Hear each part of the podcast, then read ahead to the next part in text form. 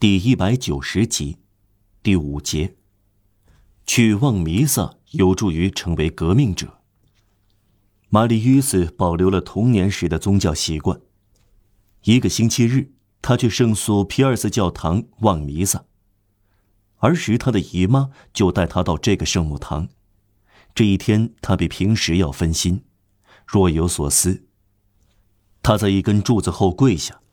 没有注意到一张铺着乌德勒之丝绒的椅子背上写着这个名字：教区财产管理委员马伯夫先生。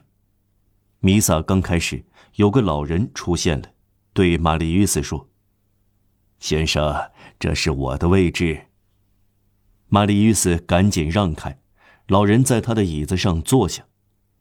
弥撒结束，玛丽约斯在离开几步路的地方想心事。老人走近他说：“先生，我请您原谅刚才打扰了您，现在再叨扰您一下。您大概以为我生气了，我该向您解释一下。”先生，玛丽·约瑟说：“用不着，用得着。”老人又说：“我不愿意您对我留下坏想法。您看，我看中这个位置，我觉得。”在这个位置做弥撒最好，为什么呢？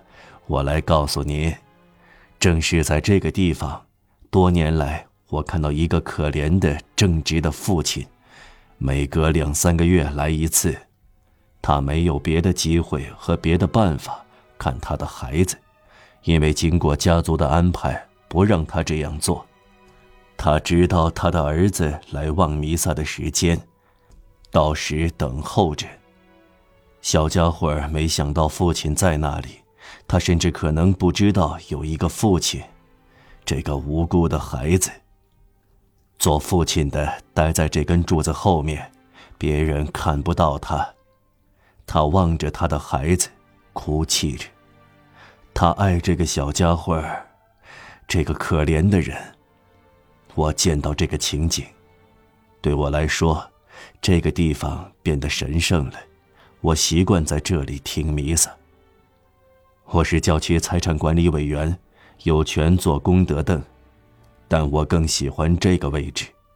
我甚至有点认识这位不幸的先生。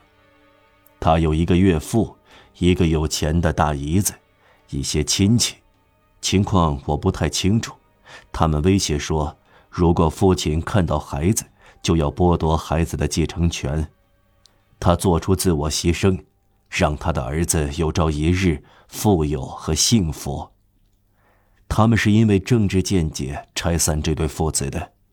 诚然，我赞成看政治见解，但有的人不懂得适可而止。我的天哪！因为一个人在滑铁卢打过仗，并不是魔鬼，不能因此而拆散父子。这是一个波拿马的上校，我想他死了。他待在维尔诺，我有一个本堂神父的兄弟在那里，他叫彭马里或彭佩西，不错，他脸上有一大块刀疤。